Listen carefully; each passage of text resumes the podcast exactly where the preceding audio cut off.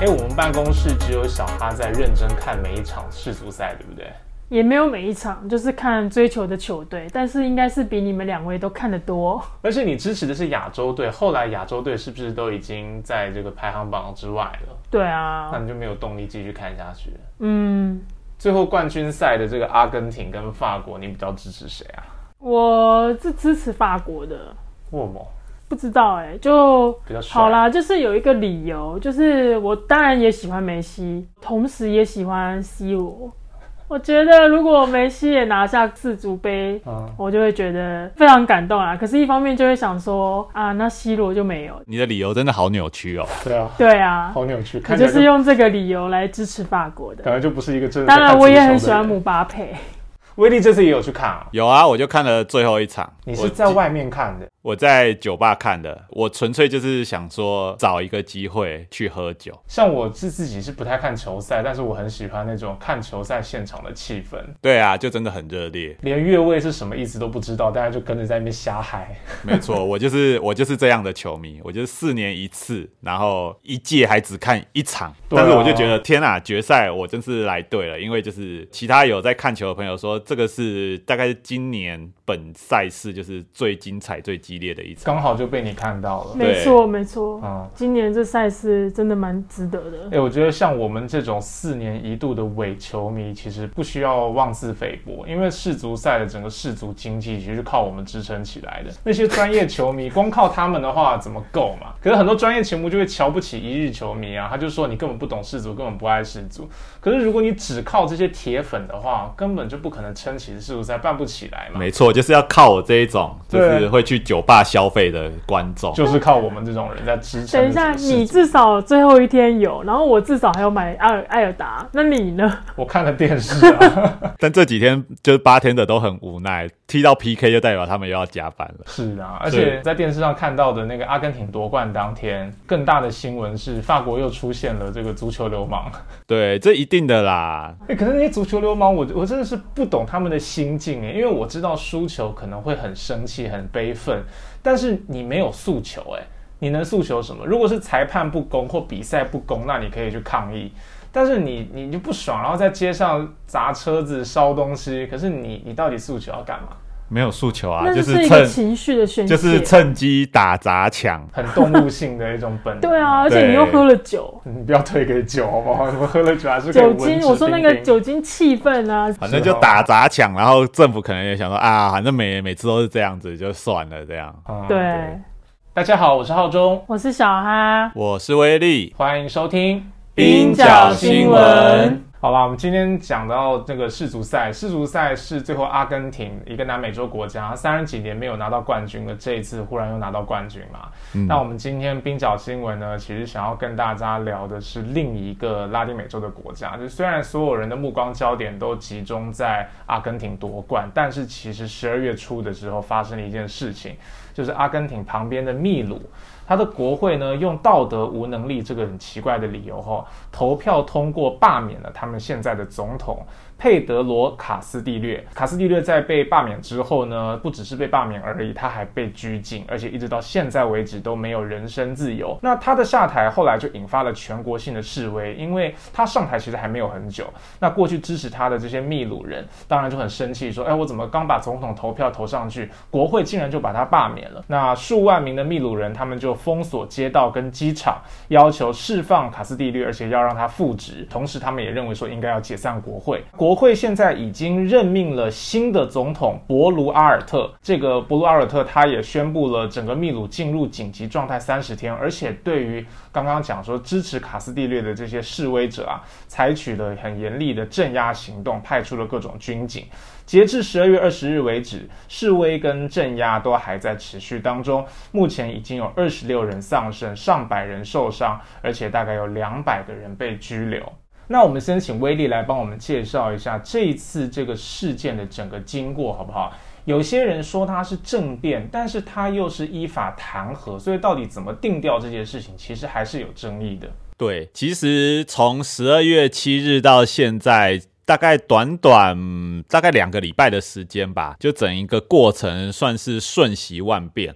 那我就从头开始讲好了。其实，在秘鲁啊，如果要弹劾总统，他们的国会有一百三十个席次嘛，那宪法里面就有规定啊，就如果要弹劾总统的话，在这一百三十个席次里面，就需要取得至少三分之二。过半还不够，要三分之对，大概是八十七票的一个赞成票才能通过总统的弹劾。那其实秘鲁在过去，呃，卡斯蒂略他上台大概一年半以来的时间呢，就已经数度，呃，也就是三次想要弹劾卡斯蒂略。那终于在十二月七号的时候啊，秘鲁国会以压倒性的一百零一票通过罢免卡斯蒂略。在国会投票前夕啊，卡斯蒂略他就透过电视演说先发制人，他说。说他要解散国会，成立紧急政府，而且实施宵禁。但是卡斯蒂略的行动没有获得任何人的支持，因为他的内阁官员在听到他的宣布之后都集体请辞，而且最高法院还宣布说卡斯蒂略的这个举止是违宪的。就连军警也发表声明，表示不会支持卡斯蒂略。好孤单的总统。对，所以国会在投票罢免卡斯蒂略之后啊，孤立无援的卡斯蒂略就尝试与家人逃往墨西哥的大使馆，因为他曾经致电给墨西哥的总统，也是一个左翼的总统欧布拉多。那欧布拉多就承诺说：“好，那卡斯蒂略我会提供你政治庇护。”可是没有想到，卡斯蒂略据说是坐车前往大使馆的途中，塞车的时候被自己的 security 逮捕了，被自己的保全警卫。逮捕对，被逮捕之后，他就被指控阴谋跟叛乱罪，因为他呃原因是因为他想要解散国会嘛。那卡斯蒂略现在就被关在利马郊区的一个海军基地里面。那在十二月十七号的时候啊，秘鲁的最高法院又以有逃亡风险为由，将卡斯蒂略的拘留期延长到十八个月。那在今年十月的时候，也就是卡斯蒂略上任大概一年多的时间，秘鲁的检察总长办公室他提出了。的宪法诉讼指卡斯蒂略他率领一个贪腐集团，而且宣称说这个犯罪集团已经在政府内部扎根，包括卡斯蒂略的家人啊，还有他原本任命的内阁部长都被指控利用权力来谋取私利，例如收受回扣来帮助厂商获得公共工程的项目。但是卡斯蒂略本人是矢口否认这些指控，而且把他称之为政治迫害。卡斯蒂略他在被捕后数小时以内啊，他的前副手，也就是刚才讲到的博卢阿尔特，就宣誓就任新总统，成为了秘鲁史上第一位女总统。但是她不是民选出身，所以缺乏民意基础。卡斯蒂略就在推特上面发布了一封自己的手写信，说：“博卢阿尔特，你这是一个篡位，你是篡位者。”而且他表示自己绝对不会辞职。那博卢阿尔特呢？他就一方面呼吁示威者冷静，一方面又宣布紧急状态一个月。在秘鲁的二十四个省内，他在十五个省实施宵禁，而且出动军警，用实弹、催泪弹、警棍来镇压示威者。结果造成至少两百多个人受伤。因为镇压上升的二十六人中啊，有八人的年纪不到二十岁。那在秘鲁南部的阿雅库乔市，就发生了示威者投掷石块，而且冲入机场的一个情况。那当示威者闯入机场占领机场的时候啊，士兵就开始开枪射击示威者，结果导致七人死亡，五十二人受伤。那阿雅库乔市政府他们就发表声明，希望军警不要再用枪支对付人民了，而且还谴责中央，也就是博卢阿尔特政府，必须要为人民的死亡负责。那在其他地方啊，抗议者也封锁了主要的道路，或者占领机场的跑道。我觉得这个其实我们可以要先了解一下卡斯蒂略他的群众基础到底是谁，到底是怎么样子的人，这群人的面孔长什么样子，为什么他们会支持卡斯蒂略，而且支持到他到这种程度，他被罢免了还要为了他上街呐喊，然后牺牲自己的生命，这群人大概是怎么样子的一群人呢？在卡斯蒂略他被罢黜，甚至是被拘留之后啊，秘鲁的首都利马其实就涌现了数千名来自农村山区的原住民跟农。民，那他们就是示威，要求释放卡斯蒂略，而且要解散国会。那这些人怒吼国会出卖了我们的总统。那半岛新闻台就称这些人啊是被遗忘的一群。为什么？因为在秘鲁的整个历史上，他们都被政治制度排斥，而且被社会边缘化。他们把卡斯蒂略视为是自己的代表。这个就要说到卡斯蒂略，他在一年半前的这个选举。卡斯蒂略他其实是一个出身山区农村，而且他是完全没有以选举方式担任过公职的一个政治素人。他的原本的工作其实是一个老师，所以在竞选的时候，他的一个象征物就是一支笔。呃，象征说，哎，我是一个教师身份这样子。那此外，他的经历就是工会的一个干部，所以其实是一个相当草根基层，就是符合就是你对呃秘鲁底层的人民的这种形象。他是职业的政治人物了。对他个子其实也不高，然后面孔也相较于就是可能利马首都的民众，他的脸孔其实是比较黝黑的。不是都市人啦，不是律师，不是医生这种光鲜亮丽的人。对，然后其实他在竞选期间也不断强调自己的这个形象。那在一年半前的这个总统选举里面啊，他其实获得了八百八十万人秘鲁人的支持，是以过半的得票率哦，在总统选举第二轮的投票中击败了对手藤森惠子。先介绍一下藤森惠子好了。藤生惠子是谁呢？这名字听起来很像是日本人。对，其实，在秘鲁有一群是那个日裔的移民，他的爸爸其实也曾经统治过秘鲁，是秘鲁相当有名的一位总统。在一九九零年到两千年期间呢，统治了秘鲁近十年的时间。他的爸爸就叫做藤生千野。藤生千野其实被为人所知的是什么呢？他其实被人认为是一个独裁者。而且他在执政的十年期间啊，他对毛派游击队，特别是当时秘鲁有一个非常激进的武装叛军，叫做光辉之路。对于光辉之路，还有其他的一些左翼的这些叛军，其实是采取一个严打的态度。这个严打甚至是以谋杀或者是以绑架，而且呃有时候其实也不太确定说到底是不是游击队的成员。那游击队可能大部分在山区啊，在农村，所以有时候也会绑错人啊，那个人可能就被谋杀被杀掉。跟我们的白色。恐怖一样啊，就宁可错杀也不要放过。对，所以在那段期间呀，有近七万人，呃，详细数字是六万九千两百八十人被杀害或者是失踪，就是现在都找不到尸体这样子。那他也因为这样啊，后来在下任之后被法院判处违反人道罪，需要入监二十五年。顺带一提，他被关的海军基地跟现在卡斯蒂略被关的这个海军基地是一样的地方，所以有一个历史的讽刺之处。那除此之外啊，藤森千也他在一九九九三年的时候还制定了一部宪法，现在大家都叫它做藤森宪法。这个藤森宪法的重点之一就是他把新自由主义的精神纳入了宪法，他把大部分的国有企业都抛售给了呃私人企业，而且把天然资源，比如说采矿啊、石油啊这些项目也都卖给了外国企业。那这就是一个新自由主义的一个经典的一个做法嘛，不止在秘鲁。可能在我们以前介绍过的一些国家，智利呀，然后玻利维亚呀，啊，这些国家其实我们都可以看到类似的一个情况了。更可怕的是啊，就是他对二十万名的原住民妇女进行强制绝育的手术。所以，我刚才讲到的这些措施啊，比如说你去打击那个毛派游击队，或者你对原住民妇女就是进行强制绝育，或者是说我们讲到说，哎，大家可能会想说，那就是呃，把国有企业或者天然资源就是抛售给外国企业，对原住民有什么影响？有啊，因为这些资源大部分其实都会在山区里面，本来是他们的土地嘛，可能在雨林从事农耕啊，或者是采矿啊等等的，现在这些东西全为外国企业所有嘛？对，就。原本可能是他们的一个栖息地或是粮食的来源地，现在可能又变成外国企业采矿矿的一个矿场这样子。对，所以其实腾升的这些企业，它是有利于都市的这些政治精英或是企业巨子，但是对于山区的原住民、穷人、黑人、农民啊这些，其实是特别不利的。所以这一群人。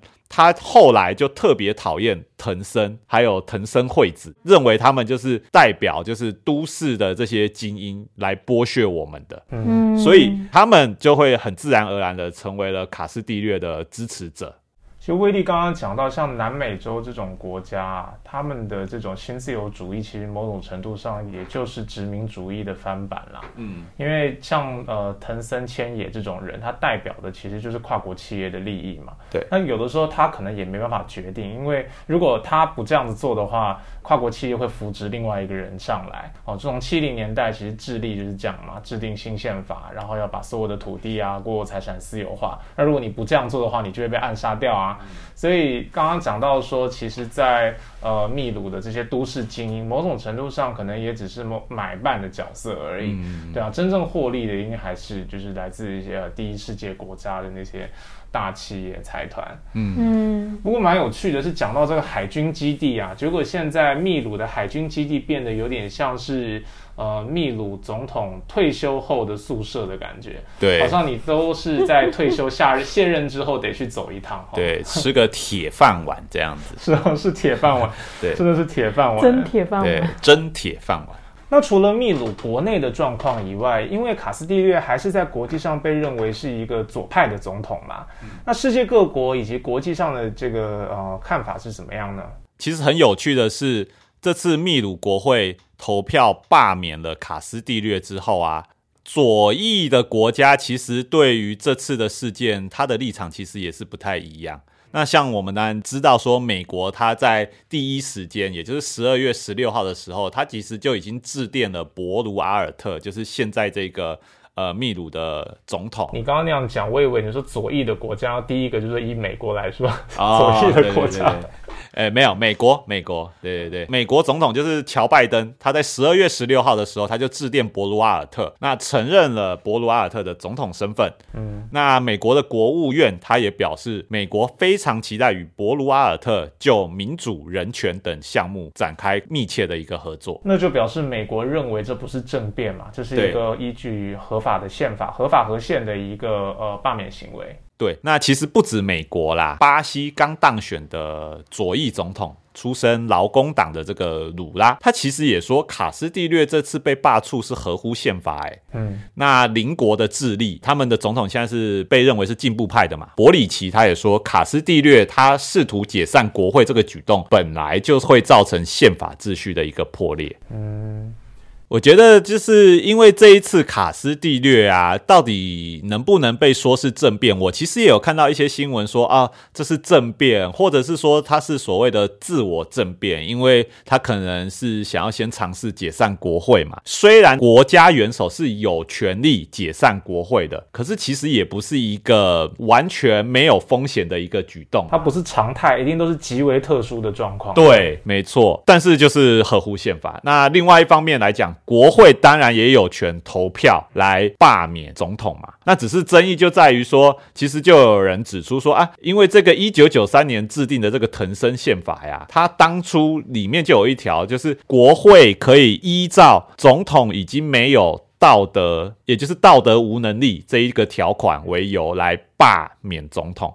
但是其实这一个条款，呃，不止卡斯蒂略，很多总统都被这个条款遭到国会投票罢免。所以其实有专家觉得说，这个条款到底什么是道德无能力？有一点像空白授权啦。你只要有政治实力，确实可以掌握到三分之二以上的国会绝对多数，你其实就可以用这个理由去，因为它没有一个很明确的定义。没错，没错。所以这一个其实就是浩中讲的一个空白条款，是有一个争议的。嗯，对呀。另外一方面，其实美国、巴西跟阿根廷，他们其实不称这次为政变。那我们来看看，就是呃，秘鲁的周边的其他国家，那现在也是左翼执政的一些国家，他们的反应好了。其实这些国家也没有称秘鲁这次的事件是政变啦，但是都有表达一个支持卡斯蒂略的态度，像阿根廷啊。玻利维亚、哥伦比亚跟墨西哥的总统，他们就发表了联合声明。他们说，卡斯蒂略啊是反民主骚扰的一个受害者，要求秘鲁国家机构不应该扭曲人民透过自由选举表达的意志，要尊重总统卡斯蒂略的人权，因为他现在被拘留嘛。那美国反战团体 Co Pink 也发表声明啊。他谴责新政府对示威者的暴力行动，而且最后还特别呼吁美国这个老大哥不要干涉秘鲁人民争取稳定民主的这个斗争。嗯嗯嗯，对，因为美国其实第一时间致电就表示他已经表态了啦。对，就是他其实可以不用表态，等事件尘埃落定，因为现在示威者还在示威嘛，然后政局还在动荡。没错。可是美国马上就承认了这个新总统，就等于说锚定了这个事件的性质。没错，嗯，就代表一个国际社会的一个主要的一个声音。不过我也很好奇，就是说，其实任何国家里面一定都有左派、右派、进步派、保守派啦。那不管怎么样，你能够选上，刚刚讲到说卡斯蒂略拿了八百八十八、八十八、八百八十万票嘛。对。那这也不过就是一年前的事。对。可是怎么会短短一年之间，现在落入这番田地啊？对。其实我觉得看这次的新闻有点是感慨万千呐。一方面就是卡斯蒂略他其实是凭借着过半的一个选票登上了总统的一个大位嘛。但是我们另外一方面也不要忘记哦，他是在第二轮选举当中获得过半选票，他获得百分之五十，就代表说，因为第二轮选举只有两个候选人嘛，对方也获得了百分之四十九，将近一半一半的选票，藤森惠子。这个就要讲到秘鲁的一个大概的一个政治历史啦。简单来讲，这一次的选举可以视为是藤森主义，藤森惠子他所代表的，包括他爸爸的这些遗产、新自由主义的经济，然后代表都市的政治精英的利益，跟反藤森主义。这一次的话，就是卡斯蒂略他代表的，主要是来自安第斯山脉农民、原住民、黑人、穷人这些人民的呃，认为自己是被边缘化。不被国家体制重视的这些声音的之间的一个对决，所以其实这个对决呢，一方面显示了秘鲁这个国家其实相当的分化不平等，另外一方面也代表了其实卡斯蒂略这次的上台呀，不能说是他有强大的群众基础，而是很多人讨厌反对。藤森惠子是杜烂票了，对，是反对力量的集结。可是反对力量里面不只有左派啊，它也有中间，然后甚至是自由派这些力量。这些人不一定是认同你的政治议程嘛，嗯，他只是因为反对那个藤森惠子，二选一的时候非投你不可啦。对啊，藤森惠子太讨人厌了。嗯，对他代表的东西就是确实在秘鲁是很不被人认同，而且因为藤森惠子已经当过总统了。对，然后她又是独裁者的女儿，又贪渎，对，所以她确实可以攻击的点比较多了。她很容易因为她的关系，所以集中起反对派的力量。对，想到这样，死猪不怕滚水烫啦，我觉得也有一种这种感觉。也是拿了百分之四十九，嗯，哦，肯定是啊，就是既有的既得利益保守派还是很可怕，也难怪卡斯蒂略现在会变成这样。对，所以我觉得其实你说，呃，卡斯蒂略的选票是反对藤森惠子嘛？那藤森惠子的选票当然也是会包含了看不起卡斯蒂略这样的一个底层人民的一个。你怎么可以当总统啊？害怕共产党的啊？对啊，想到以前游击队的啊，这些应该还是很多人反对这些东西。没错，因为其实，在卡斯蒂略竞选过程中啊，然后甚至到这次的示威，其实卡斯蒂略跟他的支持者就很容易被媒体形容成是啊，你们是恐怖分子，你是共产党。那你是一个什么都不懂的一个农民，你怎么可以治理国家？就常常出现这种呃有刻板印象的一些描绘啦。嗯，对啊，因为他没有任何的行政经验嘛。没错。嗯，在讲到就是卡斯蒂略他上台之后啊，他其实面对了强大的压力。一方面就是我讲到的，媒体会把它描述为一个你不是一个不知道如何治理国家、初入丛林的一个小白兔。那一方面，我觉得其实这个也也不完全是错啦，因为看他后来的许多就是对于这些压力的一些回应，确实好像不是就政治手腕有点不太够。那就包括说，其实国会里面大部分都还是反对派跟右翼嘛。那这些人其实从卡斯蒂略一上台的时候。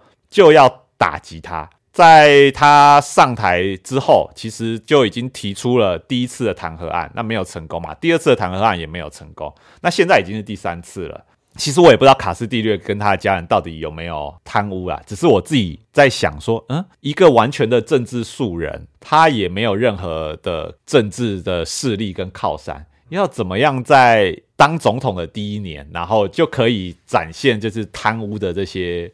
手腕呢？正常来讲是得当一段时间啦，你至少得摸清楚游戏规则长怎么样，才知道手要怎么伸进去嘛。对啊，然后才刚上台，规则都还搞不清楚，还是他被陷害了。就你的裙带关系也是需要时间建立的。一个政治素人，就是我我我其实很难想象，但是不管，因为这件事情就是可能就只能等待日后调查，如果有调查的话。但另外一方面，其实就是刚才讲到的弹劾啊，那还有一个压力就是来自，就是其实国会一直对卡斯蒂略的这个内阁是不满意的。卡斯蒂略到他被拘留为止啊，其实已经换了四次的内阁，八十多个部长。那一开始他的内阁其实是由那个同党的秘鲁自由党，也就是一个左翼的奉行马列思想的一个政党的总理所带领。可是后来就被指控啦，就是有一些涉入丑闻这样子。那那个卡斯蒂略其实就顺服这个压力，就换掉了，换了一个温和派爱的。等到第四次内阁重组的时候，会发现，哎，卡斯蒂略的内阁人选啊，已经完全都不是他所可以信任的人了。到第四次内阁改组的时候，总理已经变成一个保守派的天主教徒了。卡斯蒂略的政府已经完全的右转了。那也因为如此啊，就是因为他疲于应付这些政治压力，他原本竞选承诺的，我要增加社会支出，我要就是扩大公共建设的这些就业机会，然后我要帮农。农民帮原住民发声，然后我要修改宪法。其实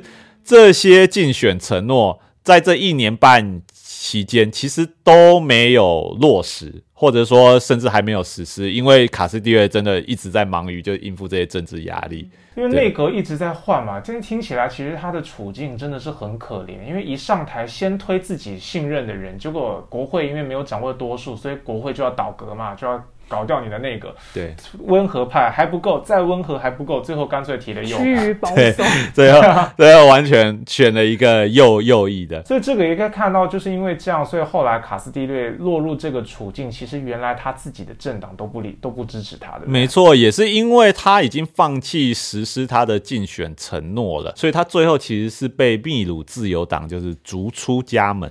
啊。其实处境是相当相当可悲啦，现任总统就被开除，对，没有没有人挺他。你看，当他宣布解散国会的时候，他的内阁部长其实已经完全不是他的人选了嘛，立刻集体请辞。他已经被架空了，他只是一个影子傀儡而已。但是底下的人其实就是保守派的。对，那他也没有，你看，他也当然不可能会有以前那种传统政治建制派掌握就军警的实力嘛，他都完全没有。我觉得比较起来，像我们看到巴西的鲁拉，也是前阵子才当选的嘛。对，那个手腕就高明很多，因为他虽然是进步派，但是他一上台，他马上就拉拢中间派，请了一些金融界的人来进入他的内阁嘛。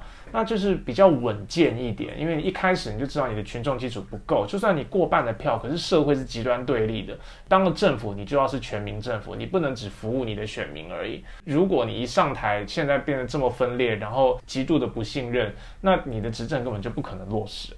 嗯，没错，就是相较于鲁拉，因为鲁拉确实就是一个政治手腕很高的一个人物啦。毕竟他曾经是全世界最受欢迎的总统。奥巴马说，奥巴马讲的。那他当初他其实也是历经了好几次的选举失利之后，调整了他的选举策略，决定说，哎，我要拉中间派的选民哦，不然我的选票会不够哦。这样一步一步过来的。但其实我们其实也可以看到啦，我觉得这种政治手腕或者是说妥协，其实都是会有一些代价的嘛。肯定是。对啊，就是你的部分的基层的选民或者原本支持你的群众，可能就会看到这些，然后不想要再支持，可能会被背叛的感觉。对对对对对，所以。政治这个水真是深啊！我觉得这次这个事情其实也可以看出来，所谓的民主体制或投票体制啊，它能够解决的社会矛盾，基本上还必须是这个社会还是有一个最大的共识。对，这个社会有基本的共识之后，我们处理一些小矛盾可以透过投票来解决。对，如果连那个基本共识都达不到的话，其实民主制度是很难往前进的。没错，你看我们台湾说蓝绿吵来吵去，虽然这样子，我们从来不会看到说绿的选上。上，蓝的在第二年马上就投出倒戈，或者是说什么我我我就要罢免你，嗯，不太可能嘛，至少会有个民主的风度。虽然我立场跟你不一样，但是哦，我还是恭喜你当选啦。那过一段时间，随着立场分歧越来越大，我才会去这个倒戈，或者是要罢罢免你，会开始批评你嘛。那这次你看到卡斯蒂略一上台，其实人家一开始就不打算承认他的。一上台就准备要找你的麻烦，没错，倒你的歌，然后要罢免你。对。对啊，那我觉得这也可以讲到，就是说，其实如果人家要罢免你，有足够的群众基础，那其实也不会落到这般田地嘛，也不会那么害怕。但问题就是说，卡斯蒂略的群众基础其实不是很稳固，而且就算稳固好，他的群众都是一些没有权利的农民啊，这些人不在掌握权力的机构里面，嗯，所以他也没办法深入的去执行这些东西。对，嗯，像我们看到玻利维亚嘛，那之前那个总统也面临。你类似要呃被政变，或者说就是被罢黜的，但是他的他的做法是什么样？哎，我就号召我的群众上街啊，嗯嗯，哎，结果人家的群众基础够大，反对派都安静不敢讲话，这样就是秀实力、秀肌肉。对，其实秀肌肉、秀实力啦。那鲁拉当然也是有这样的实力。那现在比较像是闲聊嘛。我们看到智利，我们之前有聊过智利要修改新宪法嘛，超级进步，非常进步，就是呃媒体都说史上国。国际最进步，结果失败了。为什么？因为就群众基础不够啊。最后在进入全民公投的时候，没有足够的票数来通过这一个法案。理想主义确实是不错的，可是到底怎么实践？有时候太造进，反而会遭到反扑啦。确实，这个策略是需要很务实的来想的。没错。哎，这次卡斯蒂略他被罢免，其实刚刚也讲到说，很多国家认为其实合乎宪法嘛。对。当然还有一个问题，就是说这个宪法本身到底是不是具有正当性？好像现在也被质疑，对不对？对，因为主要这个宪法就是一一九九三年，其实跟智利那时候一九六零年代的时候，那个独裁者皮诺切特制定宪法的时候很类似的一个情况，就是皮诺切特他自己呃，等于是他们独自在没有一个合乎民主的过程之中，宣布了一个新自由主义精神的一个宪法。那其实秘鲁的这个藤森宪法也是一个类似的情况，尽管晚了大概二十多到三十年的一个期间。当然，不只是经济层面上面的，比如说总统方面的权利呀，然后国会方面的权利等等的。其实这个宪法在这些方面啊，其实都被专家曾经批评过。所以为什么呃卡斯蒂略他上任，或者说他在竞选期间提出来的一个诉求，其实也是那个修改这个宪法，要把过去独裁者留下来的这个宪法就改掉这样子。但想当然了，当然就是触怒了就是国会里面的建制派啊，还有一些政治精英这样子。对啊，他先想办法取得国会多数吧，不然他这样一个只身一人是很难改变任何东西的。没错。所以我觉得从这个历史来看，就会很明显，其实不是。卡斯蒂略个人的问题啦，因为秘鲁在过去六年其实已经换了七个总统了嘛，没错，所以显然不是他个人特别烂才会被弹劾，而是因为这个宪法制度的关系，他授权让国会不断的弹劾。不管是基于左右派的政治立场不同，或者右派跟自由派或右派自己内部之间利益分赃啊、瞧不拢啊，所以就基本上是可以不断的弹劾总统。对，那当然这个国家是不可能往前进的，因为内阁一直换，总统一直换，所有政府都没有办法长期的执政，那你怎么可能施政呢？国家就会不断的空转。没错。好啦，我们今天跟大家分享一下这个卡斯蒂略，他这个虽然是获得八百八十万票，但是好悲惨的一个结局啊！但是可能也不是结局啦，因为他是第一次当选总统嘛。对，你看像鲁拉选了那么多次，嗯，然后中间也被关过，对，被关过之后还可以越挫越勇，卷土重来。没错，所以说不定卡斯蒂略未来还有机会。他现在在海军基地，对，对，出来之后。又是一尾活龙，对，前提是要活着出来。会啦，我相信会啦。被关过出来再选，都还是有机会的。接下来也是静观，我觉得短期内好像不会有太大的变化，因为接下来就是要改选嘛。对。对，可是我觉得这个改选左派，我看是很难有机会，因为他才刚选上，就就出了这个问题。没错，因为其实现在那个左派啊，或者说卡斯蒂略支持者，尽管在这个所谓新任总统。博卢瓦尔特，他说：“哎，不然我们就提前选举好了。”但其实，其实卡斯蒂略的支持者是不同意的。他们说：“没有啊，你你就不是一个合法的总统，我要我的总统回来。”而我相信这些人一定是有，就是卡斯蒂略自己的那种左派的传统支持者。对，但是他光靠这些人，左派是没有办法赢的。对。所以我觉得这个目前的这个选举态势，可能对于这左派跟中左派都不利了。没错，对啊。可是我们放长远来看，就是刚刚讲的，希望他 未来出狱之后或调查结果，未来他如果他还有政治机会的话，可以再嗯再拼一下啦。嗯，好啦，如果你喜欢我们节目的话，希望可以给我们五星的好评，也可以在社群上帮我们按赞分享，然后把节目推荐给你的朋友。冰角新闻不止冰山一角，我们下周见啦。拜拜。